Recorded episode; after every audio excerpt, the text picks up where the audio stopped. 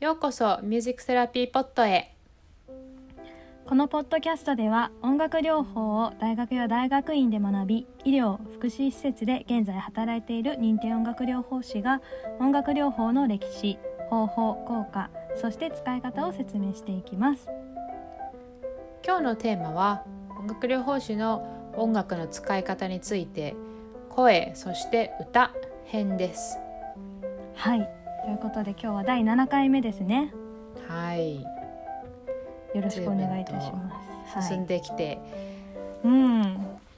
声編ということになりましたがこれなんでこの話になったんでしたっけね？そうそうそう。これはねあの私の方からサンドゥに提案したんですよね。っていうのもあのまあ前回と前々回とこうピアノを使って音楽療法士はどういうふうに音楽をねあの作ってるんですよみたいな話をしたと思うんですけど、はい、私ピアノは得意なんですよね。その弾くの好きだしセッションでも現場でもよく本当に使うんだけど歌うことって最初すごく苦手であの声を使うセッションで声を使うとかにねめちゃくちゃ抵抗があったのね。うんうん、でまあでもやっぱり働く上でやっぱ高齢者領域だと歌うことって必須なので毎日歌っててだんだん慣れていったから、まあ、今はちょっと平気になったっていう感じはあるんですけどあんまりこう自分の声を自由自在に使ってこう表現するとかが恥ずかしいというか、ちょっとこうあまり前向きにできないなっていうところが実はあってでもサンドゥって結構その声楽のね世界でも結構いろいろやってきてるからなんかその辺りこうきっと私と感覚違うかなっていうところで、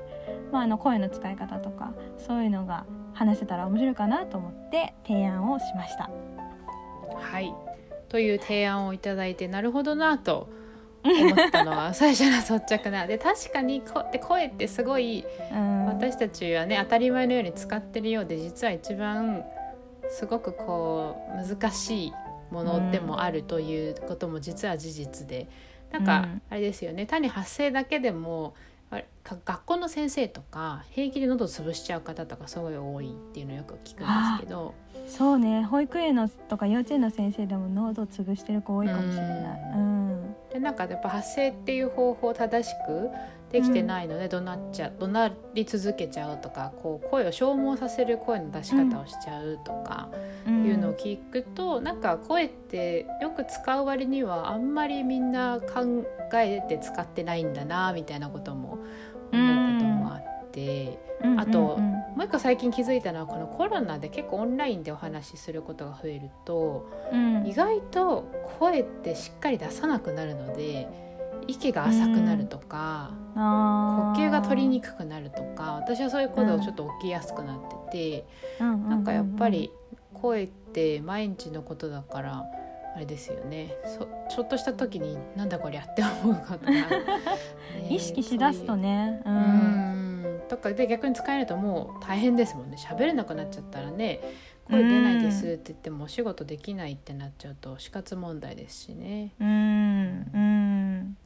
すごくね、私たちに身近なものではありますが。そうですよね、うん、そんなところで、なので、まあ、今日は私自身はまあ歌を、えーと、公式にか正式に歌というものを始めたのは高校生からではあるんですけど、うんうん、まあ、小学生がずっと歌は好きでやってて、うん、で発声っていうものをまあ習うのに結局成長期が終わらないとダメだよって言われて高校生から始めてたんですけど。そうなんだそうなんですよ。なんかやっぱ声帯も成長するので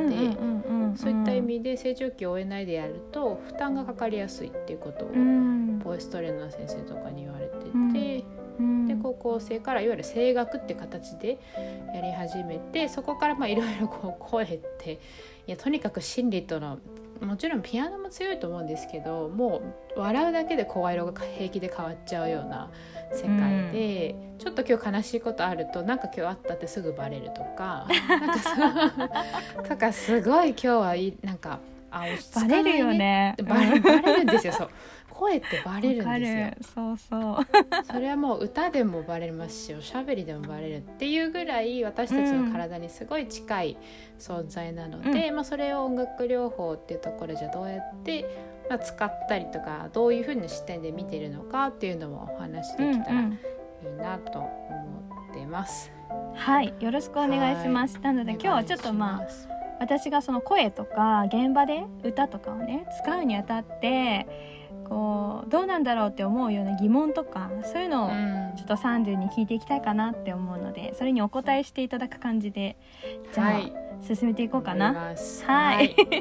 お願いします。はい、じゃあまずね1個目なんだけどまあそもそも音楽療法の現場で声を使うメリットとデメリット声を使う歌を使うってどういうことなのかっていう感じでちょっと聞きたいかなと思うんですがお願いします。はい、まあ、声っていうものは何なのかっていうそのもちろん生物学的に何かいろんな定義はあると思うんですけど、うん。まあ、音楽療法とか音楽をする人からのまあ視点だとやっぱ声って私たちが生まれたもう赤ちゃんが生まれた瞬間におぎゃーっていうあれもあれから始まっているくらい、もう人が生まれる時から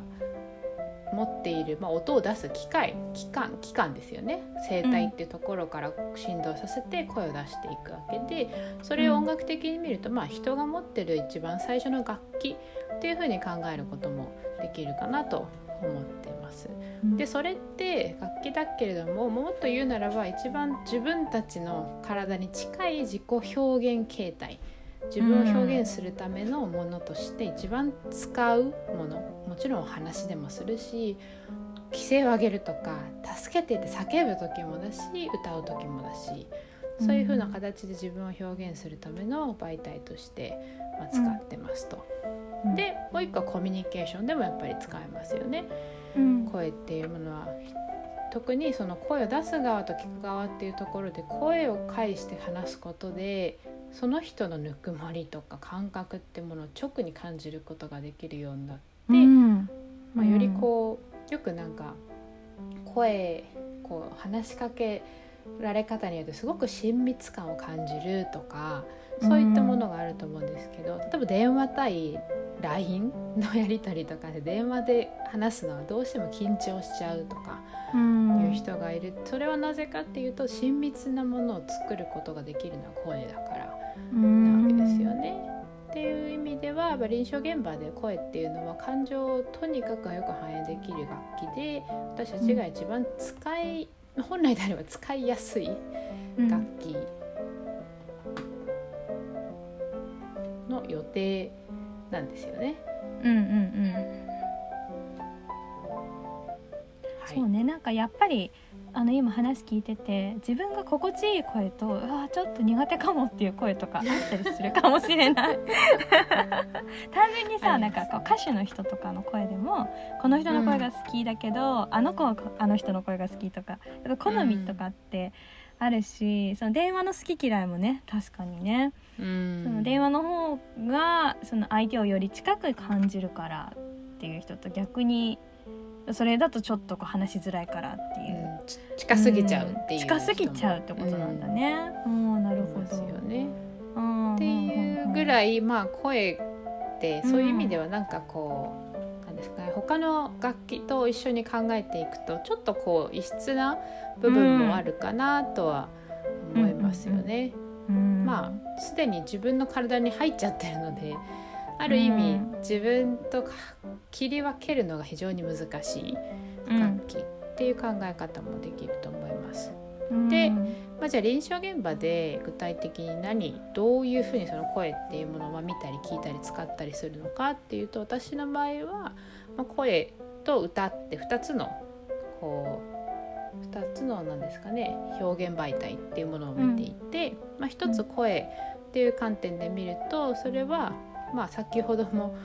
あの嬉しいとかちょっとし悲しいことがあるとバレるっていう表現しましたけど声によって自分もですし対象者、まあ、患者さんとかクライアントの状態をそこでアセスメントすることができるそういう媒体として見ますね。それがまず声の役割その1声によるクライアントの身体心理的状態の評価をする。でその2もう一個何かっていうと今度は音楽的な使い方っていうところで歌になっていくんですけど、まあ、歌っていうことそれ歌っていうのは必ずしも歌詞が入るものだけじゃなく歌声っていうもとか、まあ、もちろんちょっと抑揚がつくだけでももう歌っていうふうに捉えることもできるので、まあ、そこは広い意味での歌なんですけどもその歌うことによっていわゆる体の生理学的ないろんな刺激を引き出して喜びの体験とかストレスの緩和とかあとは信頼の構築ってものを意図的に行うために歌を用いる。この2つの使い方で声というものを音楽療法の現場ではやっています。うん。まあ、特に歌に関してはもういろんな研究の世界で歌うとなんかいろんなホルモンが出ますよとか本当に まあよく言われてね、まあ、エンドルフィンが出るとか、オキシトシンが出るとかああでもないこうでもないって本当にあるのでそれはもう、そこを見てみると実際そうなんだと思うんですけど、まあ、それが出るからじゃあ嬉しいのかとか、まあ、そこそれが何て言うんですかね。そういう生態的な現象が起きるからといって別に歌を歌いたいと思う人がいるかっていうと実はそうじゃないのも事実で、やっぱり声に抵抗がある人もいるので、うん、そういったところでその研究の領域で歌の効果っていう歌の私たちの身体的な健康への効果っていうものが出ててもそれとじゃあ実際にそれを使うってなるとちょっとそこって乖離が出るので、まあ、そこってどういうふうにじゃあうまく使っていくのかなっていうのも臨床の現場では非常に重要な視点かなと思っています。なるほどね確かにその声と歌っていうのを分けて考えるうん、っていうのはなんかこう私たちがそのセッションの中で歌をどう使うかとかっていうのにおいて大事なまず一つ意識ですよね。多分みんなそんなに意識してないもうなんよね。一般的にはきっともう、まあ、そうですね。一般的には多分全部同じだと思うんですよね。そうそうそうそう。そう。だからまず一個音楽療法士っていうのはそこで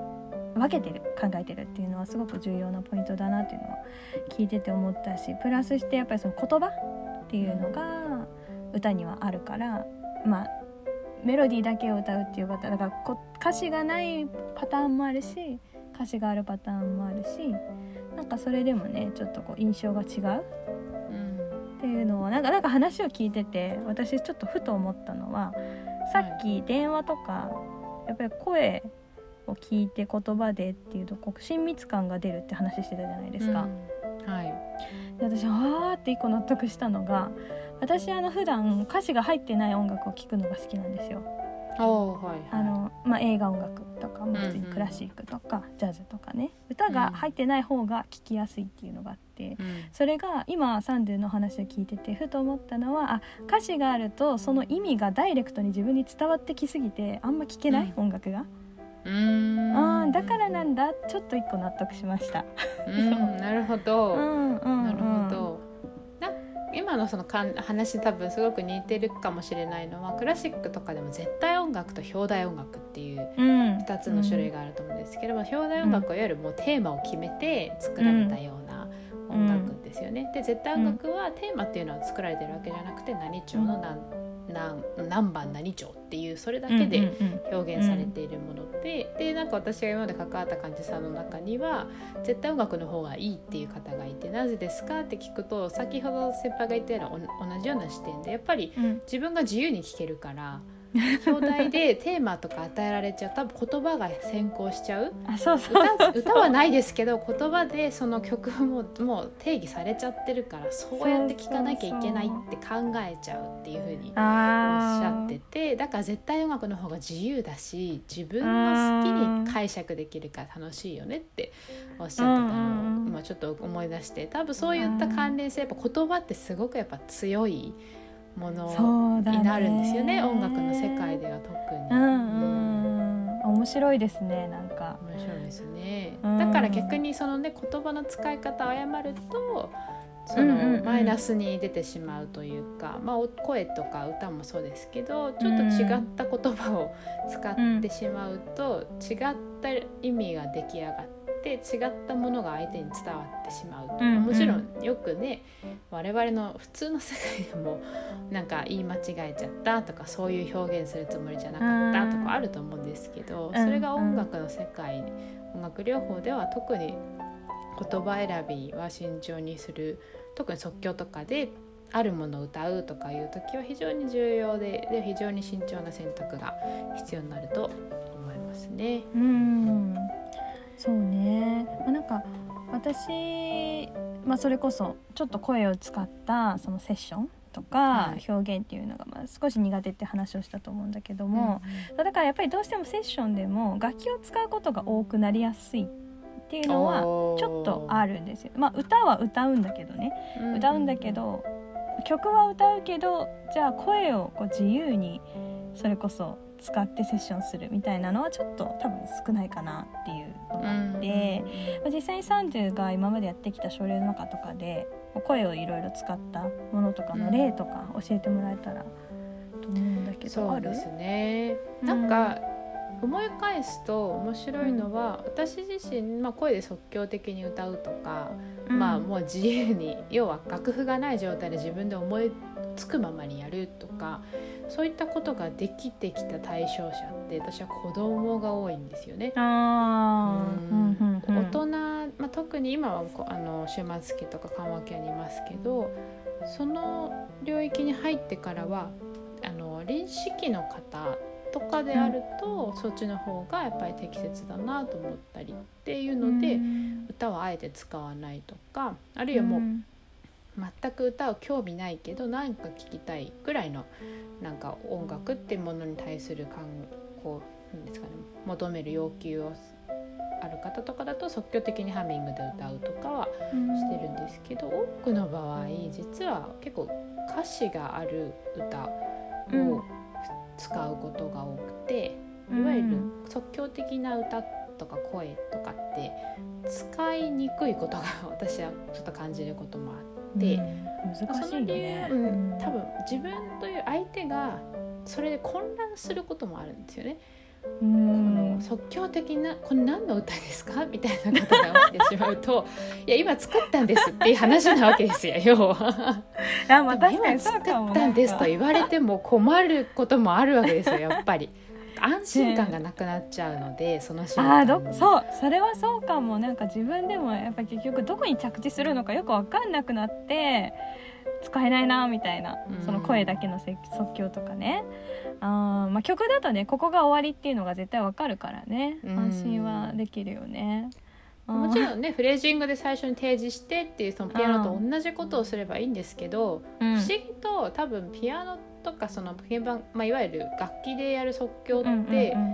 どこかこう我々慣れてるのかもしれないですね。例えばジャズ聴くとかなんかどこ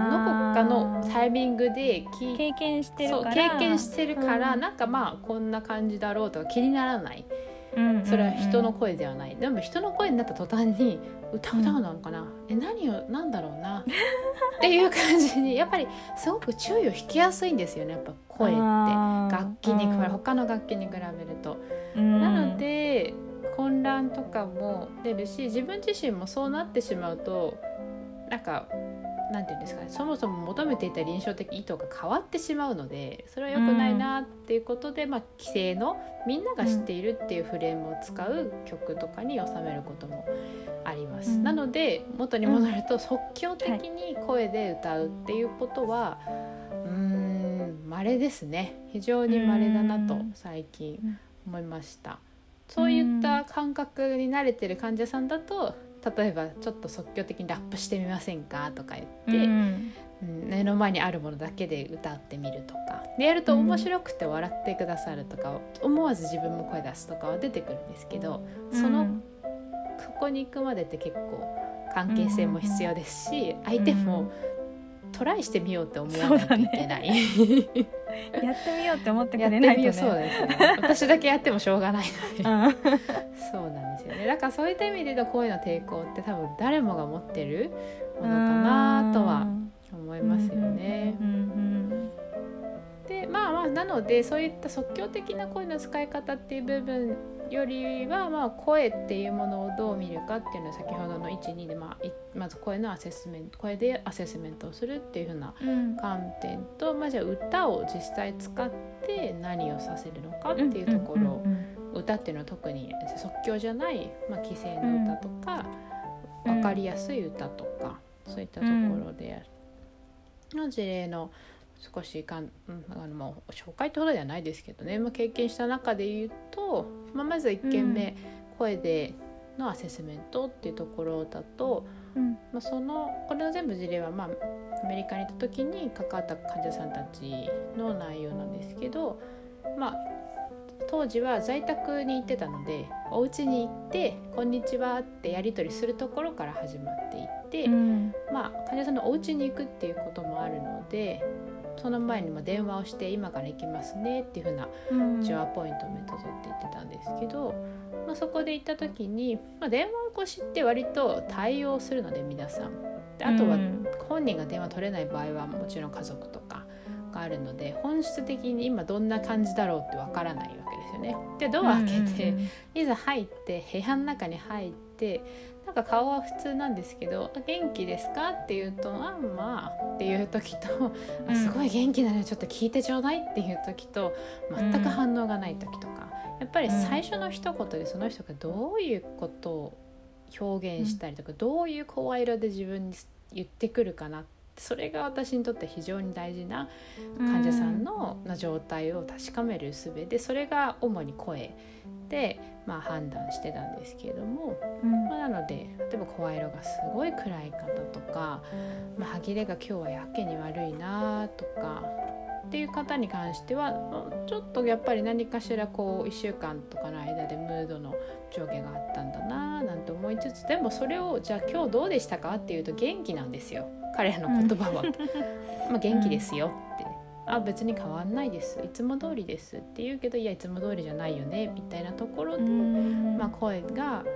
語ってくれるわけですよね。今日の患者さんの状態っていうものを。うん。で、まあ、そこをベースにして音楽療法をやってでもう一回じゃあさよならじゃあ来週とかいつですねってお約束をして、まあ、帰る時になると声色が少しトーンがまあなんどのぐらいかって言われると 厳密には測ってないですけど感覚的にやっぱり明るくなって少し言葉の数も増えたりとかうん。で目を見て話すとかその私の会話に応答しようとするとかやっぱりそういったコミュニケーションと声色との関係性が変わってくるのを見るとあ少し状態はまあ気持ちが高揚したのかなとか気分が回復したかなとかそういったところを見て、まあ、前後であ音楽療法の介入前後で変化はあったかなっていうふうなものは見てましたね。それがうん声での、まあ、患者さんの状態のアセスメントっていうふうな視点になります。うんうんま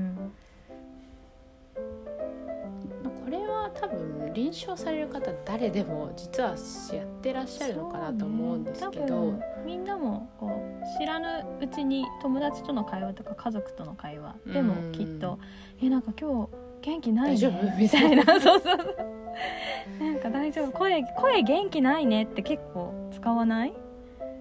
ああ使えますね。友達とかなんかその自分の近い人との会話の中で「なんか今日の声元気ないね元気そうな声してるね」とか言って言うからやっぱりみんなそこで判断してるんだろううね。ん。うん声色でしょううんね、うんうんうん。ここが意外と大事だったりするんでしょうね、うん。初めにこの、うん。今どの辺にその子いるのかなみたいな。ところですよでうんうんね。うんうん。そうだね。まあだからそれをセラピストはじゃあ今このクライアントさんの声色はこのぐらいの段階だからこういう介入をしようとかこういうようにアプローチしてみようかなっていうところにつなげていくんだよねきっとね。そうですね、うんうんうんあとなんか多分そのこれの原因を探る何かあったんですかってもちろん聞いたりとかはね、ん。しますしただそこで本人たちがそのまま「いや実はカクカクしかじかでね」っていうふうに話す方は多くないと思うんですよ。うん。っていう時にそこで原因がどうっていうところはもちろん、まあ、見る必要はありますけどこの声色で今のその人が、えーとうん。どこにいるか「Here and Now」っていう、まあ、一つのものを、うんうんうん音楽療法ですごく大事にねするそうですね。ところの感覚だと思うんです。けど「うん。Here and Now」っていうのは今その相手がどこにいるかっていうのを見る。それは、うん。あの1分前でもなく10分後でもなく今現在なんですよね。うん。でそれを声で見るっていううん。ことの、まあ、一つのこの臨床的な行動っていうふうになるかなとは思いますね。うんはい、そでそれがまあ声の使い方っていうところで Here and Now 的視点で今その人がどこにいるのかっていうのを声によって調査してそれをまあアセスメントしてあげると。はい。はい、で、まあ、今度じゃあ歌になると、まあ、もう今度は音楽的なものがすごく強くなるので、まあ、より歌っていうものを使うことで歌自身が持っている、まあ、直接的に浄土に訴える力とか先ほどの,、まあその脳内ホルモンを刺激することで喜びっていう感覚とか信頼関係を作りやすくなるとかそういうふうなところを意図的にやるという理由で、まあ、一つの患者さんの例とかだと、まあ、ご本人その方っていうのはもともと歌手っていう形でいろんなところでご活動されていた方だったのですが、まあ、ホスピスっていう形になっていくとやっぱりまあできないっていう自分がどうしても目の前に出てしまって家族はその人はもうできない人だっていう風なものとして捉えるようになってしまったっていうところで、まあ、歌手っていう形ではもちろん復活できないけれども声を出す歌を歌えるよっていう本人を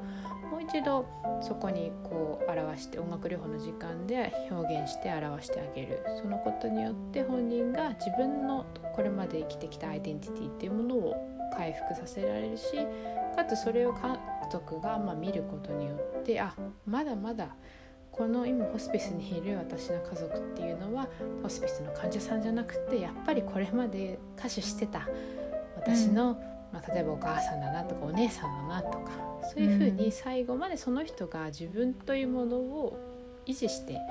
生きていくっていうことをま支援してあげられる。それのまツールとしてこの方の場合は歌が非常に重要だったので歌を使って行ったっていうところになりますね。で面白いのは歌を歌ってな歌を歌ってた方って歌う歌えなくなったら歌いたがらないんですよね。やっぱり。自分のピークを知ってるからもう嫌だっていう。やっぱりねなんかできなくなっていくとかこう失われていく感覚って怖いよね。うん。自分じゃないですよね、そこって、うん。うん、きっと。だからそこを、まあ、セラピストがいるようでいないみたいな黒子ぐらいのレベルで支援して一緒に歌ってあげられると、その本人もいつの間にか乗せられてしまうっていうところが大事かなと。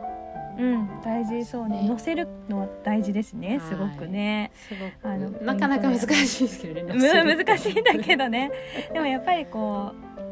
で歌えなんか今話を聞いてても歌手をしていて今は歌えなくなっちゃったか歌わなくなってでもベースは絶対歌が好きな方だから、うん、何かやっぱりそのきっかけがあれば歌おうかなって気持ちが取り戻せるかもしれない、うん、やっぱそのきっかけ作り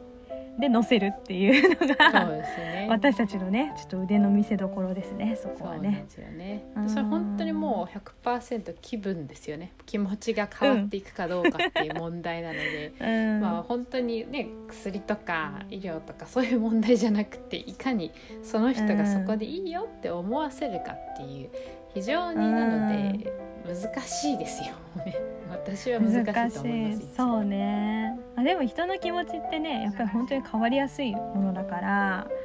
だからこそ難しいし、だからこそなんていうのかなこうアプローチもできる。挑戦できるみたいなね、ね、ところもあるよね。今日ね嫌でも明日はいいってこともそうそうそうそうそ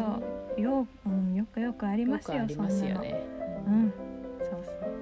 だからなんか今オリンピックやってるじゃないですか。はい、そうなんかあれとか見て選手たちっていうのメンタルってどうなってるんだろうってすごい考えちゃいます、いやもうアスリートは最後はメンタルって言いますもんね。そうそうなんかある一定のね、うん、レベルに行くともうみんな一緒で、うん、あとはメンタルっていうじゃないですか、うん、であの集中力だったりとか自分を保つという技術はすごいなって本当に思ったりしますね。その移ろいやすいものだからこそ。だから音楽って多分寄り添えると思うんだけど。はいはい。ね。ってすいません。急にオリンピックの話をして。あいえいえいえいや タイムリーね。今ねまさに東京で。やってますからね。世紀ぶりに始まったオリンピックですけれども。でも、うん、ね、もし可能であれば私はアスリートが聴く音楽の分析とかしてみたいなと思うんですけどね。楽しそう どういう心理状態でどういうものを聞いてる？もちろん個人の傾向があるし趣味、ね、好みはあるんでと思いますけどもっと分析してあげるとでもなんかありそう。すごくいろんなものあります、うん。ありますよね多分。例えば BPM このくらいとさかあ。やろうやろうよとか言ってや も。ってみますか。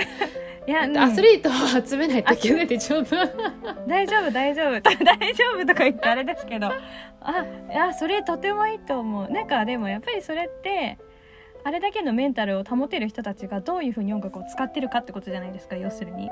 まあそうですね。ね自分がコントロールするためのツールとして、うん。うんうん。それって普通の人たちにも全然あの使えますよね。シェアできることだから。うん。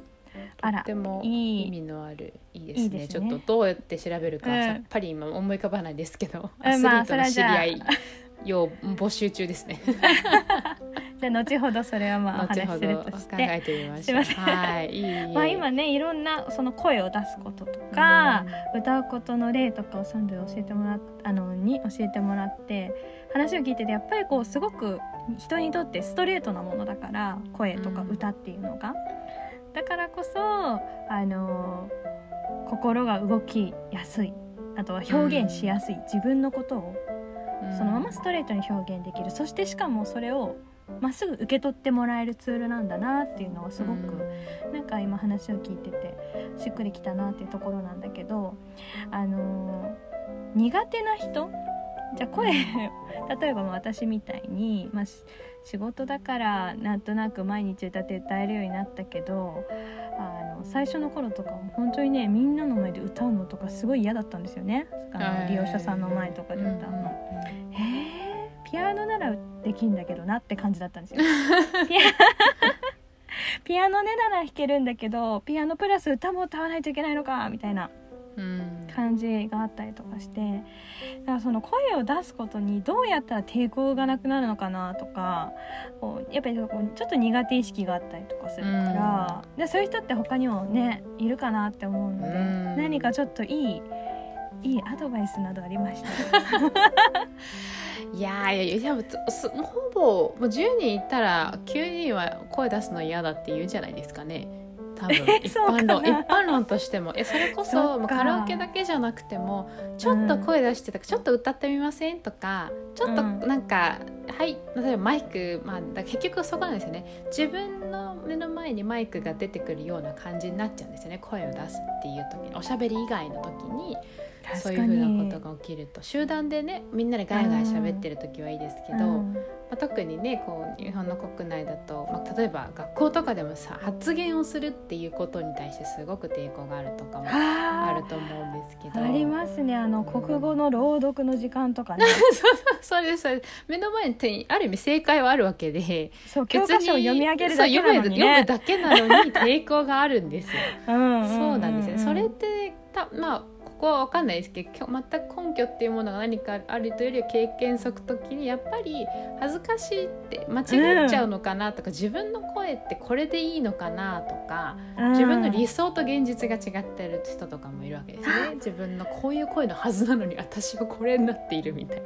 あそうそれ気づく瞬間ってありますよね。なんかありますね。自分で聞いてる声と他者から他者が聞いてる声ってなんはい。かそれって結構、学校の行事事とかで多分気づく人多いのかなって私と思うんだけどなんか録音されちゃったりとそかうそうそうそうそう。何か録音してみんなで作り上げなきゃいけない課題がはいはい。宿題とかがあってとかそれで聞いたら「え私こんな声私これじゃないっみて。そうすごいちょっとなんか謎にショックを受けるというこう今まで聞いてた声じゃないみたいな。はい。うんうんうん。うんそれはそこで確かに一個なんかあれかもね。引っ込むかもね。なんか声を出すっていうことの意欲さが意欲が、うん。あこういう声なんだへえみたいな。あんま好きじゃなかった。みたいなうん。感じになっちゃうとそうね。成長過程の中であるかもねそれは。そうですね、まあねもちろんせ単純に思春期とかでね変声期になるとどんな子男女問わず声変わっちゃうっていうのはあるますけどそこが多分まず第一の声出したくないポイントですよね、きっと。もう絶対歌った絶対歌わないみたいになっちゃう。やっぱ他者との比較が始まっちゃったりとかするとやっぱ声って嫌だなとか。確かに楽器ってさ大体音色一緒だもんね。っていうのはあのもちろん一人一人音は違うんだけどわ、うん、かります。最低限一緒なんですよね。うんね、最低限は一緒だもんね、うん、確かに。そうだね。声って一人一人違うからね。そうなんですよね。だから多分そういう意味ではこういう理想があるとかあるいはこんな声になりたくないとか、うん、なんか自分、うん、あまるで自分を評価されてるもの、うん、まるでというか直接自分の自己評価につながっちゃうんですよね声が。きっと。うんなのでそこでまあ声を出すのが嫌だって言ったらそれに対していやいや出そうよってある意味私は言えない時もあるんですよ。自分が歌を歌うことに慣れてますしだからそういったことで歌慣れてないとか声出すの嫌だっていう人にとって声が自分の嫌いな部分だとしたら、うん、もうそれを無理にこうやろうやれっていうのはおかしい話で、まあ、ただ声って自分らしさだよっていうといわゆる個性ですよね。自分らしさだよっていうところにちゃんと持っていけると、まあ声人とどう比べるじゃなくて自分の声の個性は自分が一番楽しんであげないとねっていう風なところに行きつけるのかななんて思いますしじゃあそのために私は個人的に自分の声が嫌いな時期があって、でそれをどうするってなった時になんか、まあ、喋り声とかは特にもう聞けなかったんです自分の歌声もロック自分の喋り声も、えー、本当に嫌いで、はい、えー、嫌いでした。もう私はみんなにねサンドゥの歌を聴いてほしいってすごい もう今日の回の当初にあの最初に言おうかなって思ってちょっと今 抑えでもなんかちょっといやいや抑えとこうと今言うけど ぜひ聴いてほしいすごい綺麗な声ですから。本当に。そんなサンドゥでもあれなんだ。好きじゃなんか理想の声があったんですよやっぱり。こういう歌声であってほしいっていう。でも思ってるよりも私はもっと太く太くってすごい重い声を理想としてたんですけど。あそうなんだ。あ、はい、結構繊細なね綺麗な声、ね、そうなんですよ。結構細いんですよ私の声が。で自分がしかも身長が高いので割と声の幅はひ、うん、幅っていうのは声の高さは結構だ、うん、出るんですよ。低いところから高いところまで。ただやっぱり、重めの声ってかっこいいんですよ歌をやる人、うん、私は特にそう、なんかコントラの人たちとかすごいいいなーなんて思ってた。中で自分が違ったので嫌だなって思ってそれを強制的に諦めさせるために自分の声どんどん録音してずっと聞いてました。もうずっと聞いてこれが自分なんだって自己需要を自己需要ね。そうですね。結局そうなんですそうなんですよ、ね、うん、自分の個性なんですよそれが。意味悪いじゃなくてそれが自分だなって思うためにはもう聞くことしかなかったですね。私は。うん、あでも聞き慣れるっていうのは一つあるかも、うん、なんかそのやっぱり何が抵抗ってまず声を出す機会がなければ自分の声を意識することがなくって意識することがなければ慣れることもできないもんね。うん、だからまあそこをステップ踏んでいくっていうことか。なるほど、ね、そうですね。なんかそれって多分言語とかをやる人も同じだと思ってて、その。まあ、日本語じゃなくて他の外国語をしゃべるっていう時に抵抗がある人の多くは自分がこんな喋り方してるはずがないって思って。て、うん、で実際録音とか聞いちゃうとショックでありえないみたいになるけどなんかそれはそれでいいんじゃないっていうところに行き着くまで自分を自分に慣れさせるっていうのは大事ですよね。そういう意味ではなんか、うん。体のなんかねコンプレックスと似てるかもしれないですね声ってコンプレックスっていうかこう、自分の個性としてどこまでそれを受け入れるかでその人のなんか、まあ、豊かさもね変わりますし楽しみ方も変わるので歌が歌える歌えない、っていうのはもうちょっと横に実は置いておいてもいいのかもしれないですねうまい下手よりも楽しいかどうかあでもそれはそうだね。うん。確かに。いくらね上手に歌えても楽しくなければやっぱりねなんかね、うん、全く意味がないというか。意味がないと思うんですよ、ね、そうなんですよ、うん、やっぱ音楽に行けば行くほど楽しさってすごいね、うん、大事なことですけど、だから声もやっぱ抵抗なくすためにはまあ楽しめるぐらい自分がそういった声であることを認められれば一番いいのかなとは思いますよね。確かにね。うん。まあ苦手分野だと特にねどんなこともそうですよね。苦手なことって克服するのって時間かかりますし。あと、周りからねいいよってどんだけ言われても自分が嫌だと思って嫌なものは嫌なんです そうそうそう。なんですよ。嫌なものは嫌なんでまあでもなんかそんな中でもねあこれだったらちょっとどうにかなるかもみたいな、ん。なんかまあその確かに理想と違うっていうこともあるけどじゃあ理想に近づけれるとしたらみたいな。なんかここもちょっとこうできるかなとか。やっぱりこの聞ければ、自分の声を聞くことができればそういうことが考えられるようになるから。でそこからね一歩ずつこう変化して、うん。それこそ少し声の出し方変えてみようとか。ああ声の出し方重要ですよね。はい。それを工夫するだけで本当に声色変わりますしね。うん、あ面白いことが一つちょっと話してもいいですか？エピソード。はい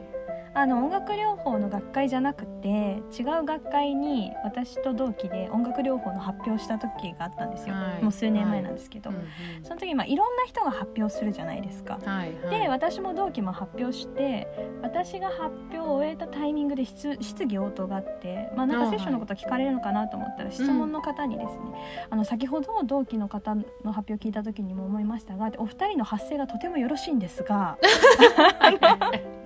何か特別な やっぱり音楽療法士さんだから発声がいいんですかねみたいな質問をされたことがあって。はいはいあはあみたいな。でもそれあるかもって思って。いあると思いますよ。そうそうそう、ん。やっぱり日々さ歌ってるから歌ってるじゃない、でしかも人前で歌うっていうことをし続けるっていうのはやっぱりそうなりますよね。自然と工夫するようになって。そうあ知らないうちに実はそこでそこで思ったのはあやっぱり知らないうちにやっぱり毎日毎日こう使う自分の声っていうのを、うん。道具として使っていたっていうのは本当に身についていてうん。それがこう自分の思いもよらぬところで発揮されてたんだみたいなのを、うん。その時に実感した時にちょっと好きになりました自分の声を。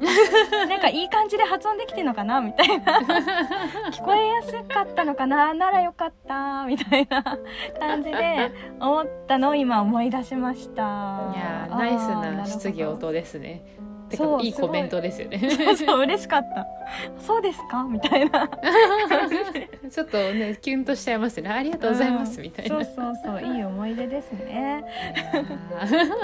すいませんなんか急に思い出してみましたけど。いやでもなんかうん。よくやっぱり発表をねするっていう方もすごい多いと思うんですよ。もちろん音楽療法関係なく学会発表とかね、プレゼンとかうんする方で結構慣れてる方って割と声の使い方がすごく上手だったりとか。うんそうかも、うん、する気がしますよね。それが別にいい声悪い声っていうよりも人に聞かせる声をこういう声にしようとうんうんかうんっていうところで、うん意識がね。いや面白いですよねやっそういったところでうん。模索するんですね。うんという全く答えになってるのかよくわからないですけど。いやいやいやいや。でもなんかこう話していくうちにまあ自分たちねその人人間と声がどれだけ近いのかっていうのは多分これを聞いてくださった方も改めて感じてくれたんじゃないのかなって思うのでぜひねなんかこう自分の声を大事に皆さんに使っていただきたいですね。そうですね。自分の声をうん。楽しく、それで自分のなんか生活を豊かにできるといいなとは個人的には声使っている人間としてすごくそう思いましただよね。ね。うんうんうんうん。これからねなんかそういうじゃあこういうのもいいよああいうのもいいよみたいな提案がねまたできるといいですね。はいうん。はい。ではじゃあ今回はこの辺でまとめにしますか？まとめというか終わりに。はいそうですね今日はうん。えっ、と声のテーマではい。お送りいたしましたが、まあ、声ぜひどんな職業 どんな場所にいる方でも声を少し工夫して使うということがね今回のあれで一個なんかこうテイクホームメッセージというかあったらいいななんていうのは思います。いつか世界中が歌をいつ歌ってくれと言われても気にしない世界になったら面白いなと思いますけどね。みんなが声出しまくって気にしないみたいな ちちょっと面白いと思います。でも多分ですね国変わるとそういう人増える国多いと思うんですよ。日本ちょっと少ないのかもしれないね。ちょっと少ないかもしれないですね。だからぜひ日本の皆さんっていうことで。はい。はい。じゃあ今日はねちょっといろんな質問に答えていただきありがとうございました。いやいやいろんなディスカッションできて嬉しかったです、はい。はい。じゃああのまたねちょっと次の、えー、ポッドキャストのテーマをいろいろと練ってまた皆さんに面白い情報だったりとかいろいろお伝えできたらなと思いますので皆さん次回もぜひ聞いてください。よろしくお願いします。ありがとうございます。またお願いします。ありがとうございました。終わります。はい。